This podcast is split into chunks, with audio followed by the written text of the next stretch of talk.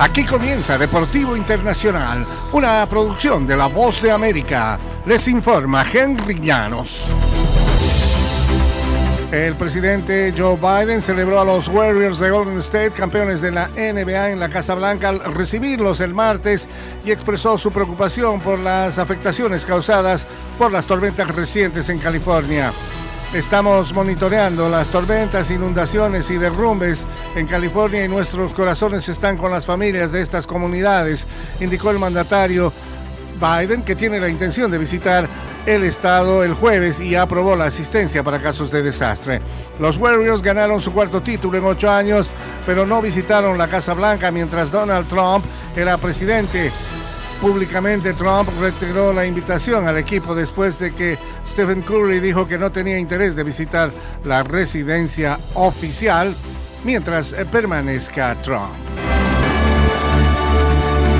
En el ambiente del fútbol americano de la NFL, los Buccaneers de Tampa Bay pasaron las últimas tres temporadas haciendo todo lo posible para que Tom Brady fuera exitoso. El quarterback ganador de siete Super Bowls se retira o si decide firmar con otro conjunto como agente libre, será importante que el equipo tenga un plan para reemplazar al veterano de 45 años. El entrenador Todd Bowles reconoce esa necesidad, aunque no da muchos detalles sobre lo que planifican los Bucks.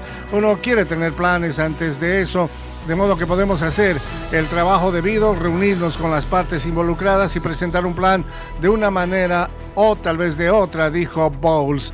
Los Bucks llegan al receso entre campañas con más de 20 jugadores que podrían declararse agentes libres y restrictos, incluidos Tom Brady y el, el linebacker Lavonte David, que ha sido un componente importante de la defensa que ayudó hace dos años en la conquista del Super Bowl.